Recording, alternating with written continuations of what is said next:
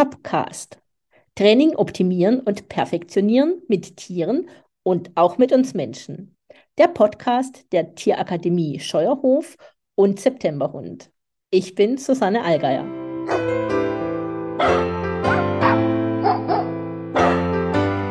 Hallo. Heute unterhalte ich mich mit Gisela Rau vom Kynus Verlag. Sie liebt Hunde einfach. Und ihr Herz schlägt auch für Pferde. Schlägt es für Pferde mehr als für Hunde? Man weiß es nicht, aber sie, sie hat ein großes Herz für Tiere, glaube ich, insgesamt, insbesondere für Hunde und Pferde.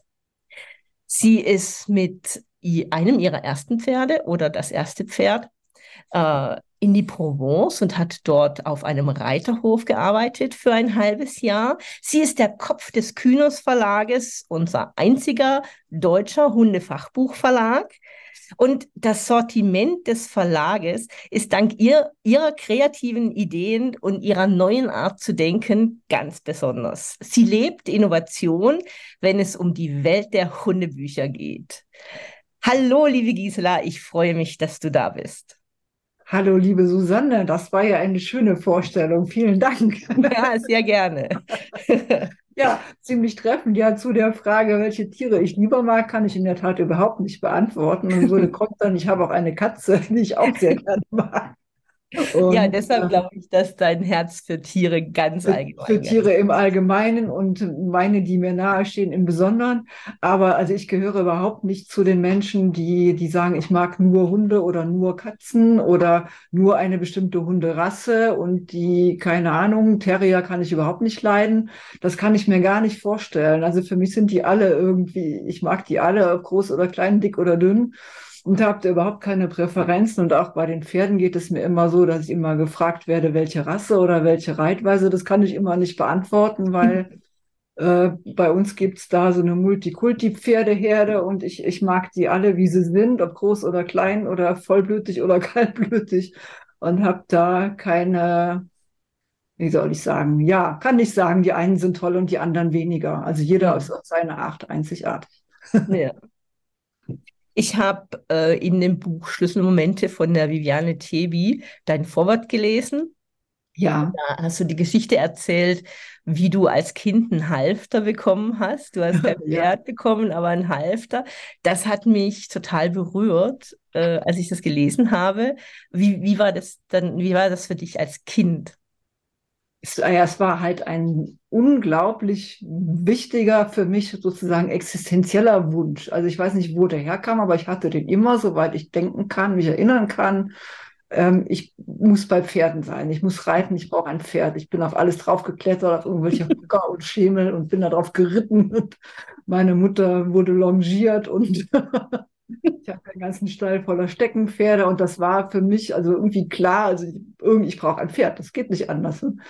Und ähm, das war aber ja von den Voraussetzungen her zu Hause nicht machbar. Meine Eltern mhm. hatten damit auch so gar nichts am Hut. Und aber mein Vater hat sich das eine Zeit lang, also insbesondere mein Vater, mehr als meine Mutter, hat sich das eine ganze Zeit lang angeschaut und hat anscheinend erkannt, den Ernst der Lage erkannt.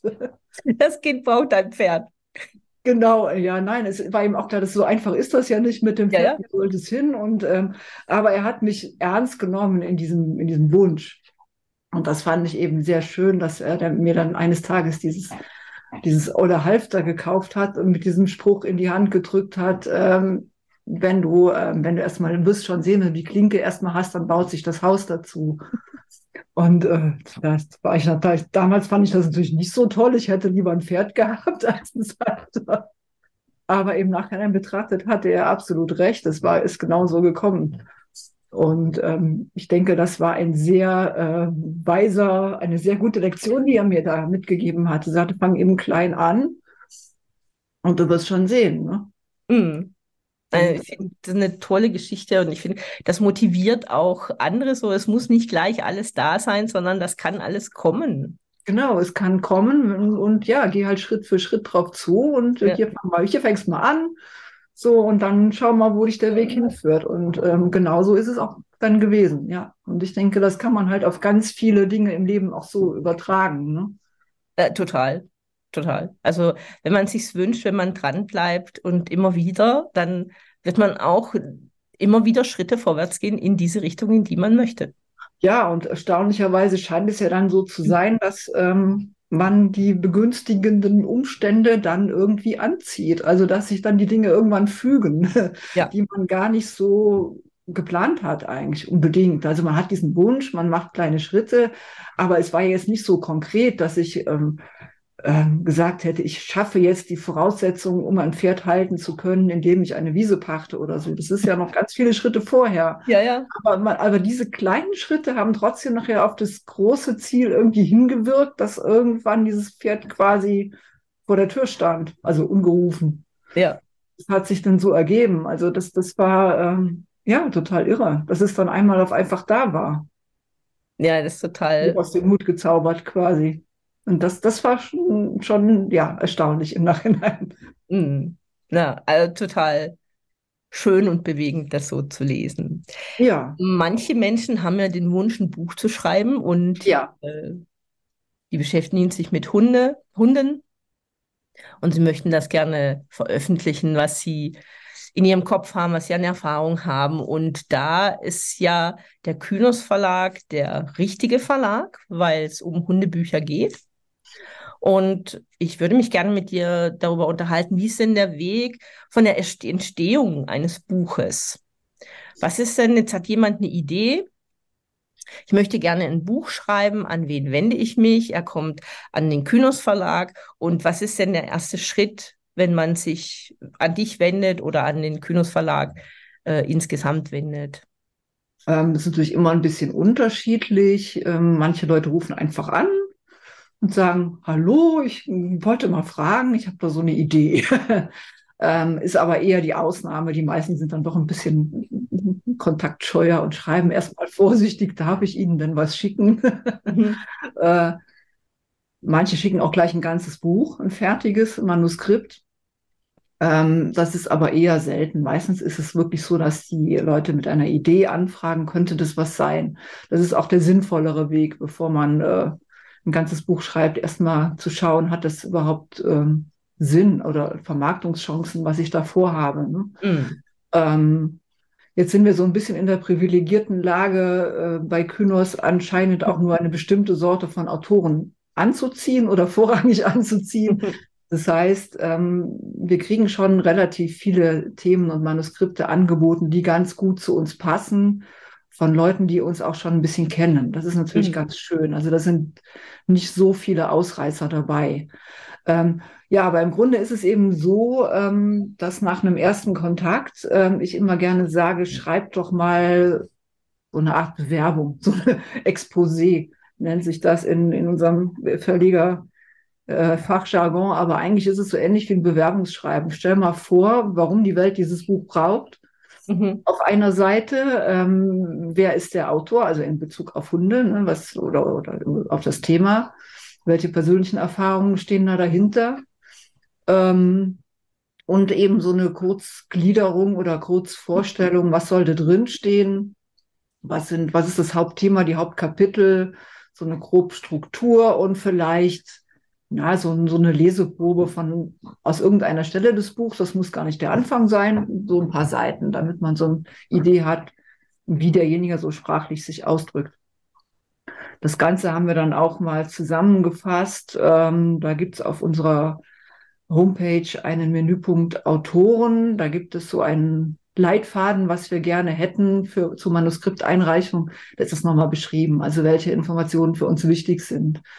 Und äh, anhand von so einem Exposé kann man dann schon ganz gut ähm, einschätzen oder eben weiter überlegen, ähm, könnte das ein Thema für uns sein. Und ganz oft ist es tatsächlich so, dass Autoren eigentlich so nebenher sowas ansprechen, was eigentlich gar nicht das Hauptthema ihres Buchs ist, mhm. ähm, wir dann aber zum Thema machen oder ne, weil das, das Thema ist meinetwegen keine Ahnung äh, relativ allgemein oft, ne, dass Leute irgendwas schreiben über Training, Erziehung, Ausbildung, keine Ahnung. Und man denkt dann so ein bisschen, ach, gehen schon wieder, wir haben das schon so, ist nichts Neues, aber dann ist oft so ein Punkt irgendwo dabei, wo man sagt, das ist, das ist doch eigentlich das Thema des Buchs. Das ist was Besonderes. Lass uns das Mhm. mal rausgreifen und raus äh, und den Ballast außenrum weglassen. Also das ist schon öfter so gewesen. Von daher, ähm, ja, schauen wir uns jede Manuskriptidee erstmal an, ob da äh, so ein Gold Nugget irgendwo drin steckt. Auch wenn Sind, sind die Leute dann offen? Also wenn die ja, die kommen ja so mit dieser Idee und sagen, darüber möchte ich gerne ein Buch schreiben, haben vielleicht auch schon relativ viel geschrieben.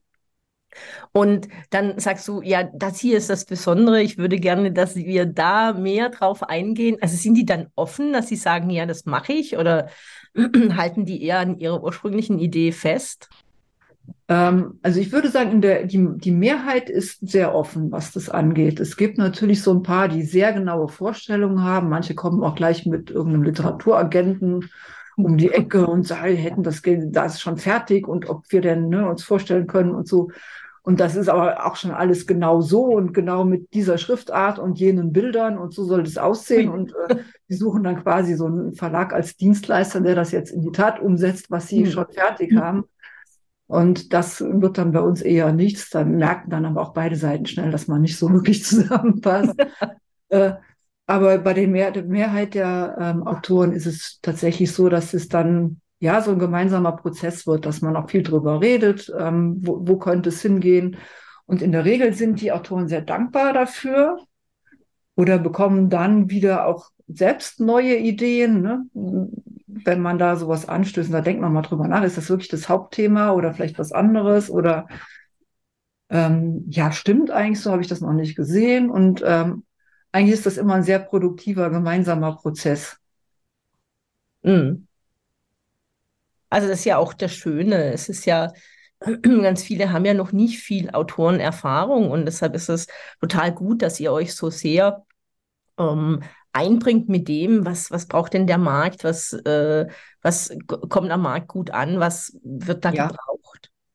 Klar, wir haben natürlich auch über die ganzen Jahre so ein bisschen Erfahrungen gesammelt, auch aus Fehlern natürlich gelernt, aus schmerzlichen.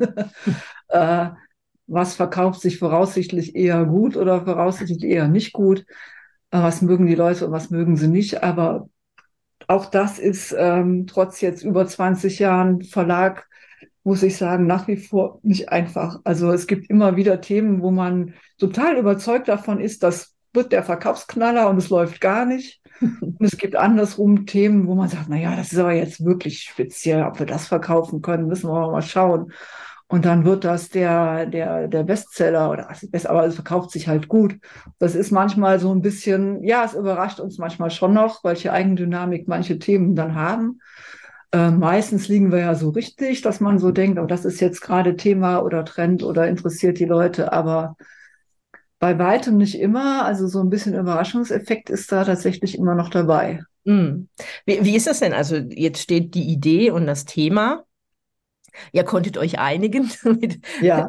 in welche Richtung geht das und äh, dass es mehr auf das Besondere ausgelegt ist. Und was sind dann die nächsten Schritte? Begleitetes Schreiben. Nein, also in der Regel ähm, ist es immer ganz gut, wenn die Autoren dann weiter am Buch arbeiten. Ist es meistens so, dass sie dann zwischendrin noch mal so Anker werfen und mir irgendwas schicken und sagen, können Sie mal gucken, so zwischendrin. Ich habe jetzt mal fünf Kapitel geschrieben. Ist das denn so okay? Ja, es gibt ja auch Sicherheit. Also Ja, genau. Und dann guckt man einmal kurz nochmal drüber und sagt, ja, passt oder das und das Mhm. würde ich ändern. Ja, und dann ähm, lasse ich sie aber in der Regel erstmal unbehelligt zu Ende schreiben. Also ich mag das nicht, dass ich Manuskripte dann in Einzelteilen bekomme, irgendwie jede Woche ein Kapitel oder so. So kann ich auch nicht arbeiten, weil ich muss, äh, ich muss mich dann in so ein Gesamtbuch in Ruhe hineindenken. Mm. Und es geht eigentlich nur, wenn ich es dann am Stück auch wirklich von vorn bis hinten lese und auch äh, in der Zeit möglichst nichts anderes mache, nicht noch drei andere Bücher, um mich ganz da reindenken zu können. Das geht nicht gestückelt, das geht nur am Stück. Ähm, deswegen, wenn es dann irgendwann fertig ist, dann nehme ich mir dann die Zeit und vertiefe mich da rein. Und dann ähm, gibt es äh, ja unterschiedlich viele äh, Hin- und Her-Sendungen zwischen Autor und Verlag ähm, bis man zu einer Textfassung gelangt, die man sagt, das ist jetzt die Endfassung des Buchs. Also manchmal ist es wenig, dann korrigiert man ein paar Rechtschreibfehler und äh, das war's ungefähr, aber das ist eher selten. Meistens ist es so, dass man in diesem Prozess des Lektorats nochmal Rückfragen hat oder sagt, hier, das, da finde ich was unlogisch, da fehlt mir ein Zwischenschritt in der Erklärung. Oder wollen wir nicht Kapitel 4 lieber an den Anfang setzen, als da, wo es jetzt steht? Da nochmal was umsortieren. Und das ist aber, wie gesagt, was, was immer zwischen Autor und Verlag gemeinsam passiert. Also das ist nicht so, dass da ein Manuskript kommt und ich das jetzt komplett umarbeite und dann dem Autor rückmelde, so, wir haben das jetzt mal geändert. ähm, sondern das ist immer irgendwas, äh, ja, was in Absprache dann geschieht. Ja. Also so eine Zwischenfrage, die mir gerade einfällt. Wessen geistiges Eigentum ist es denn dann am Ende? Also ist das geistiges Eigentum des Autors oder des ja. Verlages oder ist es so Eigentum von beiden? Nee, es ist immer noch rechtlich das Eigentum des Autors und bleibt es auch, auch wenn mhm. der Verlag da viel, äh, viel Eigenleistung oder mit, äh, mit, mitgearbeitet hat, ist es dennoch vom Urheberrecht her allein äh, das Werk des Autors. Wo bei manchen Büchern wir schon so das Gefühl hatten, wir haben die irgendwie zu 70 Prozent selber geschrieben. nicht so oft, aber es, es gab schon solche Fälle, wo die Idee sehr gut war, aber die Umsetzung sehr schlecht. Auch das gibt es ja, ne? Mhm. aber man sich dann sagt, okay, aber die Idee ist gut.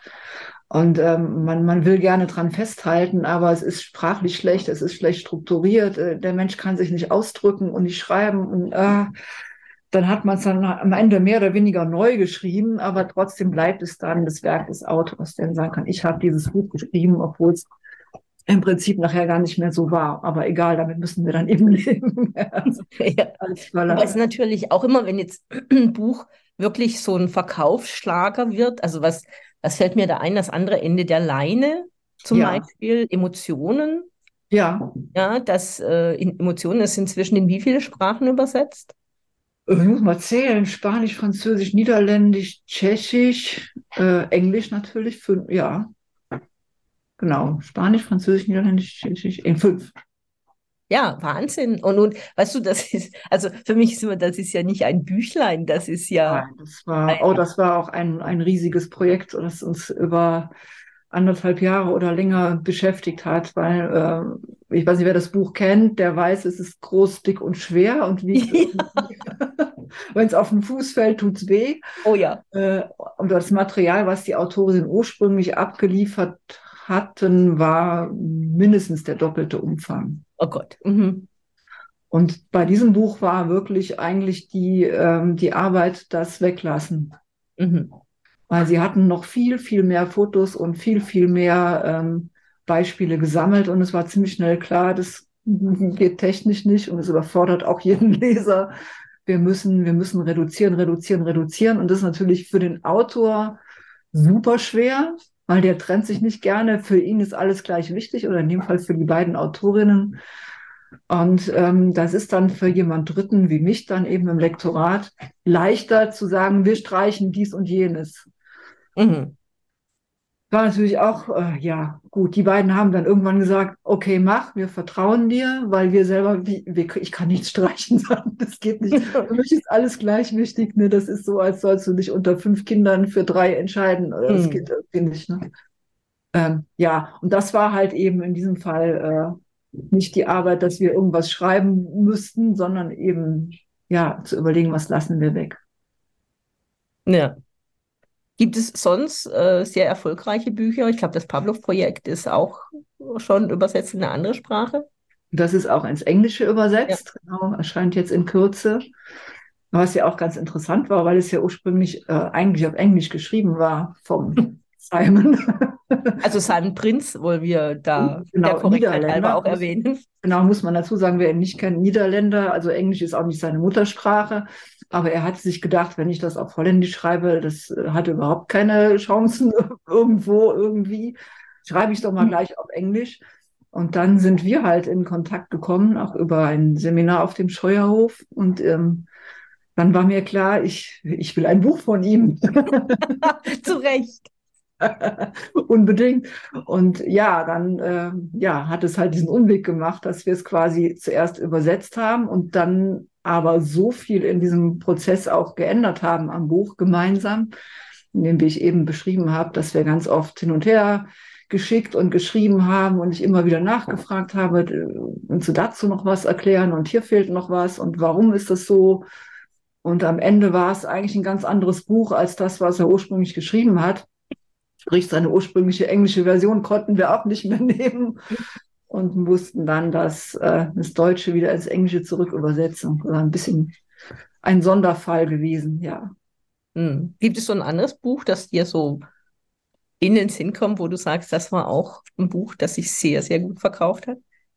Ja, also jetzt in den letzten Jahren ist schon Emotionen ähm, herausragend gewesen, äh, vom, vom Verkaufserfolg, vom Interesse, auch vom Medienecho. Und das hatte ich mir aber eigentlich so ein bisschen gedacht, weil dieses Thema, also wir hatten ja schon mehrere Versuche unternommen, auch zu Körpersprache bei Hunden und so weiter. Und ich wollte dazu immer was machen, aber es war immer schwer, jemanden zu finden, der wirklich so einen Fundus an guten Bildern hatte. Mhm. Also das zu beschreiben ist das eine, aber ähm, die Umsetzung halt einfach äh, Bildmaterial, vielschichtiges Bildmaterial, auch noch gutes, das hat bis dahin niemand geschafft. Außer den beiden, die dann heimlich still und leise jahrelang gesammelt haben. und dann irgendwann um die Ecke kamen, sagen wir so, jetzt haben wir soweit. Ja. Und, ja, äh, ist aber auch ja. äh, wirklich, äh, also ein richtig, richtig gutes Standardwerk, wenn es um Körpersprache geht. Und ja, schlussendlich darüber hinaus. Ähm, du hast es jetzt gerade schon erwähnt, die beiden haben sehr viele Bilder gefragt. Ja. Es geht ja, wenn der Text steht, also du hast das fertige Manuskript, dann geht es ja um die Gestaltung. Also das Buch ja. braucht ein Cover und der Inhalt braucht Bilder. Es geht um die Gestaltung, also vielleicht auch zeichnerisch oder grafische Dinge. Ähm, wie setzt ihr denn das um? Wer macht das? Wer liefert Bilder? Wie ist da die Vorgehensweise bei euch? Das ist auch sehr unterschiedlich. Da gibt es gar kein Schema F. Das liegt ähm, am Buch, am Thema des Buchs und am Autor. Oft ist es auch so, dass die Autoren schon mit, äh, mit einem Fotografen sozusagen im Schlepp mitkommen äh, und sagen, ich habe da jemand, der könnte das fotografieren. Ist das für euch okay? Dann lassen wir uns immer so ein paar Beispielfotos schicken, weil ähm, ja, mit den Fotografen ist das so eine Sache. Nicht jeder, der eine gute digitale Kamera hat, macht auch gute Bilder. Ähm, ja, aber oft ist das, wie gesagt, so äh, und ist ja auch eigentlich praktisch und gut, wenn ein Autor, der jetzt über, dass ich eine Hundesportart was schreibt, wir hatten jetzt letztens, was fällt mir jetzt ein, dieses Jahr äh, Hoopers Agility, mhm. ähm, da finde ich ja nicht irgendwo bei einer Bildagentur die passenden Bilder. Die müssen ja dann wirklich gemacht werden in einem Shooting oder in mehreren Shootings, um den Aufbau der Übungen genau so zu zeigen, ähm, wie es im Buch beschrieben ist. Und das geht eigentlich auch dann in dem Fall nur in Zusammenarbeit mit der Autorin, die dem Fotografen genau sagt, ich brauche äh, Schritt 1, 2, 3, 4, 5 bitte fotografiert in dieser Abfolge. Ähm, das ist natürlich dann gut, wenn die Autoren selber jemanden haben. Ansonsten schicken wir äh, manchmal auch jemanden hin. Ähm, das ist aber dann, ja, je nach Thema manchmal schwieriger, weil der Fotograf muss sich erst reindenken oder muss, muss wirklich genau gesagt bekommen oder so, so ein Drehbuch quasi schon haben, was fotografiert werden muss. Das ist dann nicht immer so einfach. Ähm, ja, dann gibt es natürlich auch Bücher, wo man, wo man sich einfach aus Bilddatenbanken bedienen kann, wenn es jetzt nicht so ein spezielles Thema ist und man eher einfach nur schmückende Bilder sucht, mhm. die irgendwelche allgemeinen Dinge illustrieren, dann äh, gibt's dann, ja, suchen wir selbst was dazu Passendes aus. Ähm, Grafiken erstellen wir eigentlich alle selber im Verlag. Das machen unsere beiden Mädels in der Grafik, Nicole und Erika, die das auch richtig gut machen. Und da ist es oft so, dass die Autoren jetzt im Fall von äh, Trainingsbüchern zum Beispiel, wo ein Sachverhalt gezeigt werden soll oder, soll oder Schrittabfolgen, ähm, dass die Autoren das grob vorzeichnen, einfach nur skizzieren mit Bleistift auf einem karierten Block, muss nicht schön sein, es muss nur erkennbar sein, was, was gemeint ist. Genau. Äh, und das dann irgendwie abfotografieren oder einscannen und uns schicken und wir machen das dann schick. ja. Oder die beiden machen es dann schick. So ist normalerweise die Vorgehensweise. Ja. Ja, total schön. Dann hat man, also Cover, ist das auch so, dass ihr das gestaltet oder bringt der Autor, die Autorin da einen Vorschlag mit für das Cover?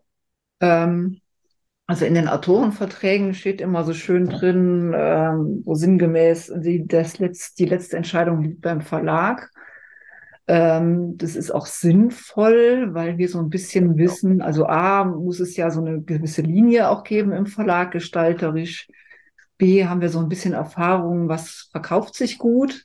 Und die deckt sich manchmal nicht immer mit dem, was die Autoren sich vorstellen. Also manchmal haben die so eine eigene Idee und natürlich auch oft den eigenen Hund, der dann wunschweise auf dem Cover sein sollte. Das ist verständlich, aber das ist nicht unbedingt immer das Bild, was jetzt den potenziellen Käufer, der auf Amazon durchguckt, am ehesten anspricht. Mhm.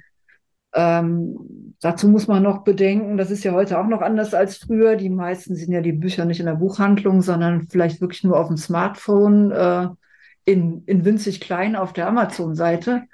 Und da muss ein Cover wirklich so sein, dass es äh, innerhalb von ja kürzester Zeit oder Sekundenbruchteilen sogar ähm, den jemanden festhält. Ja. Oder interessiert. Und wenn da jetzt einfach nur irgendein Hundekopf ist, äh, mhm. wie eine Million andere, dann ist dann die Wahrscheinlichkeit, dass man da drüber blättert, groß. Und äh, ja, es muss einfach eine Aussage haben oder äh, vielleicht auch witzig sein oder besonders sein oder äh, ja, irgendwie möglichst so sein, dass man länger als die berühmte halbe Sekunde drauf guckt.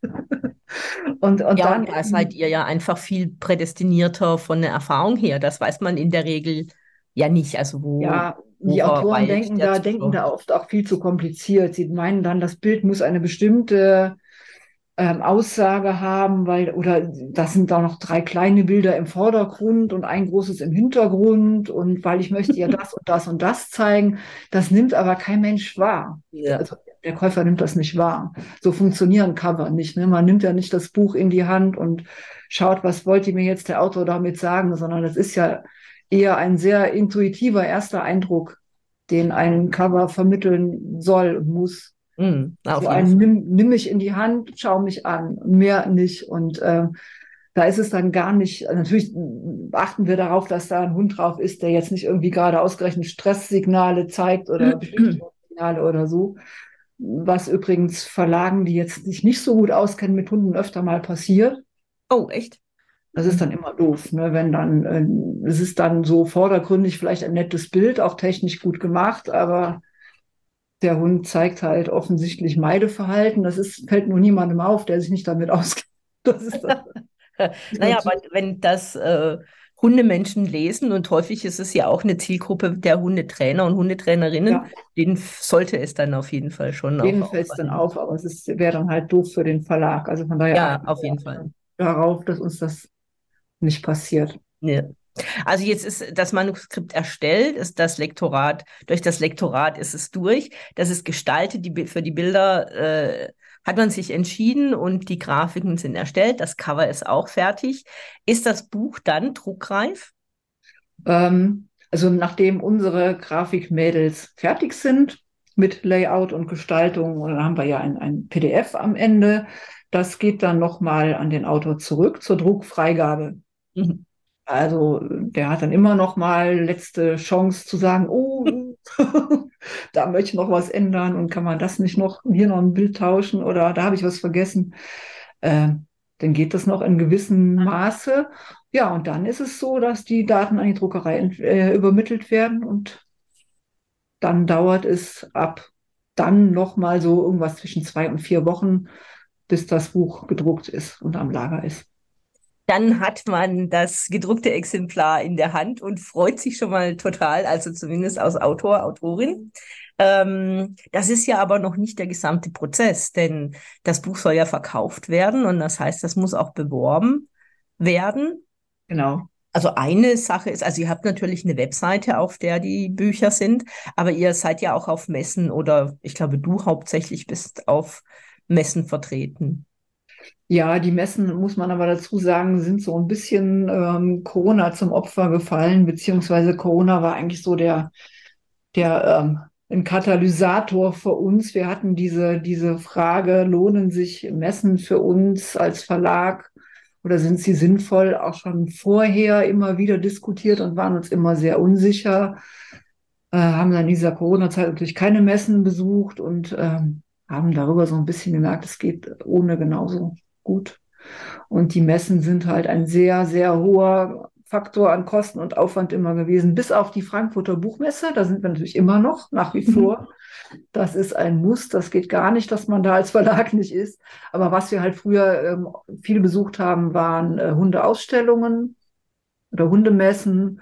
Und das haben wir, ähm, das haben wir jetzt nicht mehr gemacht in den letzten Jahren. Aber um, um darauf zurückzukommen, natürlich wird das Buch trotzdem äh, beworben. Zum einen gibt es dann äh, Newsletter, es gibt soziale Medien, wir haben eine Facebook-Seite, wir haben ein Instagram-Konto, wo wir Neuheiten vorstellen. Wir verschicken Newsletter an die Stammkunden. Das ist dann nochmal aufgeteilt nach äh, Privatkunden oder äh, Gewerbekunden, wie zum Beispiel Hundeschulen. Wir haben sehr viele Hundeschulen unter unseren treuen Kunden, die immer wieder auch Bücher bestellen für ihre Kunden, für sich selber, für einen kleinen Shop, den sie vielleicht haben. Also die sind bei uns, ähm, Hundeschulen und Hundetrainer sind eine sehr große Kundengruppe für unsere Bücher, auch als, als Wiederverkäufer. Ähm, eigentlich noch mehr als der Buchhandel. Ähm, bei der klassisch, für den klassischen Buchhandel äh, sind wir eigentlich immer zu speziell. Mhm. Buchhandel hat es ja sowieso schwer, wie wir alle wissen. Und ähm, die haben dann oft eben nur 40 Regalzentimeter für das Thema Hund und da steht dann, ja, Martin Rütter und äh, vielleicht noch zwei Bücher von meistens von irgendeinem Verlag, der auch Kochbücher, Gruppenbücher etc. macht, weil man, man da sowieso einkauft und der hat ja auch Hundebücher. Dann bestellt man da auch noch zwei mit und das muss es muss dann reichen. Und für unsere speziellen Themen ist es halt meistens so, dass die nicht im Regal stehen, unbedingt sondern eben äh, ja auf anderen Weg zu ihren Kunden finden.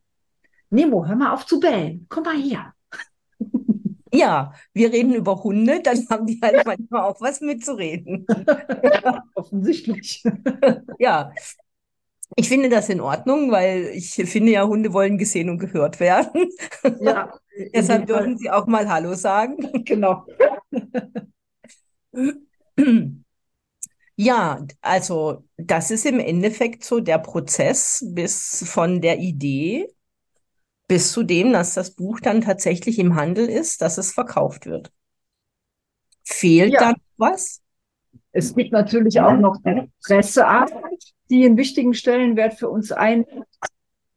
Es gibt äh, einige Redaktionen von Hundefachzeitschriften oder Tierzeitschriften, mit denen wir regelmäßig zusammenarbeiten. Die bekommen natürlich immer regelmäßig die Informationen über Neuerscheinungen von uns. Und äh, wenn wir Glück haben, gibt es dann auch einen Artikel oder ein Interview äh, mit einer Autorin von Neuerscheinung. Nemo! Ähm, ja, also wie ihr hört, hier gibt es Hunde im Verlag, die sich hier lautstark Gehör verschaffen möchten und mitreden. Ja, klar, die Verlagshunde. Ähm, ja, Pressearbeit, ganz wichtiger Punkt. Dann hat das Ganze natürlich auch so einen gewissen Automatismus, muss man vielleicht wissen, wenn man die Branche so ein bisschen kennt. Es gibt ein Verzeichnis der lieferbaren Bücher in Deutschland, in das man die Bücher meldet. Sprich, wenn wir denn da Bescheid sagen, wir haben hier eine Neuerscheinung, dann wird das von diesem VLB, abgekürzt Verzeichnis lieferbarer Bücher, wird diese Information ähm, zugänglich für alle Buchhändler oder Online-Buchhändler, die diesen Service abonniert haben. Das ist natürlich ein ganz wichtiges Instrument. Das ist, wenn man jetzt natürlich selber ein Buch auf eigene Faust veröffentlicht, schwierig, diese, diese Reichweite zu bekommen, die wir alleine dadurch haben, dass diese äh, mhm. Automatismen einfach greifen. Da sind neue Bücher und dann sind die einfach zentral ähm, gelistet und einsehbar für alle, die in der Buchbranche ähm, tätig sind. Ja, ja Presse habe ich ganz vergessen. Das ist sicher ein extrem wichtiges Instrument. Ja, absolut. Ja, ja und ähm, das ist ja auch durchaus gegenseitig, weil ähm, die Presse ja oft so auch, äh, ja, so ein bisschen auch so ein Trend, Trendaufspürer ist oft, ne? ähm, was bewegt jetzt gerade die Leser. Und das ist ja auch oft für uns so, dass wir dann so ein bisschen sehen, okay, da gibt's jetzt mehrere Artikel zu den Themen, was weiß ich, Fitness oder Gesundheit, das scheint ein großes Thema zu sein oder andere Arten der Fütterung kommen wieder auf oder wie auch immer, das bestärkt uns natürlich dann auch in, in unserer Meinung zu ja, Themen in, in Manuskripten, ja oder nein. Ne? Ist das, ist das gerade ein Thema, das auch in der Presse behandelt oder, oder eher ist es was von vor zehn Jahren? Mhm. Oder von in zehn Jahren. Oder von, das ist natürlich der Idealfall, so ganz vorne mit dabei ist. Ja, das ist schön. Das war damals mit Viviane ein bisschen so mit dem Dog Dancing. Ähm, da kam Viviane mit diesem ersten Buch, das ist Darf ich bitten? Ähm, mhm. Hatten die wenigsten zu dem Zeitpunkt, glaube ich, was davon gehört, was das ist. Und dass es das gibt. Und ich muss gestehen, ich auch nicht. ich kam über dieses Buch zu diesem Buch äh, erstmals, ach, okay. dass es da in England sowas gab, das nannte sich ja dann da Healwork to Music. Und da hatten die das schon auf Crafts oder so vorgestellt. Und ähm, in Deutschland gab es das in der Form noch gar nicht. Aber Viviane hat das natürlich gleich mit ihrem Gespür für mhm. äh, neue interessante Dinge ähm, weiterverfolgt und uns ein Buch dazu vorgeschlagen. Dann haben wir erstmal geschaut, was ist denn das? Und dann, okay, machen wir mal. Und ähm, da war es dann ja tatsächlich so, dass es wenige Jahre später in aller Munde und ein großer Trend war aber zu dem Zeitpunkt, als sie das geschrieben hat, war das tatsächlich noch nicht so. Also mhm. auch das gibt es. Das ist natürlich schön, wenn man da ähm, ja so einen Trend vorwegnehmen oder vielleicht sogar initiieren kann. Das ist natürlich richtig super. Ja, genau. Ja, manchmal kann man tatsächlich, also so Viviane ist an der Stelle ja schon auch eine Visionärin, das muss man schon ja. auch sagen. Ähm, ja, und äh, das ist natürlich klasse. Ja, also wir gehen den Weg ja jetzt auch gemeinsam mit einem ja. Buch, das dann von mir veröffentlicht wird. Da bin ich schon sehr gespannt. Und äh, auch auf den Prozess, was dann in dem Buch genau stehen wird. Ähm, wir, ich kann zu dem, zu der Seite vom Kynos Verlag, werde ich in den Show Notes verlinken, so dass jeder euer Programm finden kann. Und jedes Buch bestellen kann, das ihn da inspiriert und weiterführen ja. kann. Ich habe eine, also hast du ansonsten noch was, wo du sagst, das gehört zu dieser Buchveröffentlichung noch wirklich mit dazu? Bitte keine Hundetagebücher. ja, okay. Ich kriege gefühlt genau. jede Woche eins. Ah. Ähm, so mit Betreff äh, wechseln, so mein Hund erzählt sein Leben oder so bitte nicht. Ja, ja Ansonsten ist natürlich gerne alles was, anbieten. was die Leute selbst äh, sehr emotional bewegt, aber das ja, bewegt natürlich nicht. Genau, es ist, ist ja vollkommen legitim und gut und schön, das auch zu schreiben, ähm, für sich selber, vielleicht auch für den engeren Freundes-, Bekannten- und Familienkreis. Super, sollen die Leute gerne machen, ist eine tolle Sache, aber es ist nicht unbedingt was, was die große Allgemeinheit dann sehr interessiert. Ja, das sehe ich auch so. ich auch so. Ja, also zum Kynos Verlag verlinke ich in den Show Notes. Zu meiner Seite verlinke ich da auch hin. Und jetzt habe ich noch eine Abschlussfrage an dich. Ja. Liebe Gisela, was fasziniert dich an deiner Arbeit? Dass es nie langweilig wird. Es ist immer neu. Und ich habe, als ich das angefangen habe, im Verlag zu arbeiten, was jetzt war genau vor 23 Jahren, das war im Mai 2000, ich weiß es noch, als sei es gestern gewesen, konnte ich mir nicht vorstellen, wie man pro Jahr, damals waren es so sechs bis acht neue Bücher über Hunde machen kann, ohne sich ständig zu wiederholen. Und äh, je mehr ich in diesem Thema drinstecke, desto mehr habe ich gesehen, das nimmt kein Ende. Es gibt immer neue Ideen, neue äh, Perspektiven, neue ja, ganz neue Ideen, die da aufkommen. Und es ist noch kein einziges Mal so gewesen, noch kein Jahr, dass wir gesagt haben, jetzt wissen wir aber nicht, was wir noch drucken sollen. Wir haben schon alles gesagt. Also ich glaube, das wird nicht passieren. ja, das ist ein wunderbares Schlusswort und beschreibt auch das, dass es wirklich, das ist so ein Fluss, der sich immer weiterentwickelt. Das ist Leben. Ja, genau, absolut.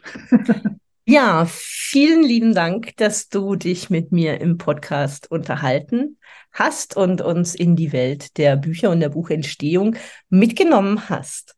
Sehr gerne. Danke, dass ich da sein durfte. Ja, wunderbar. Tschüss.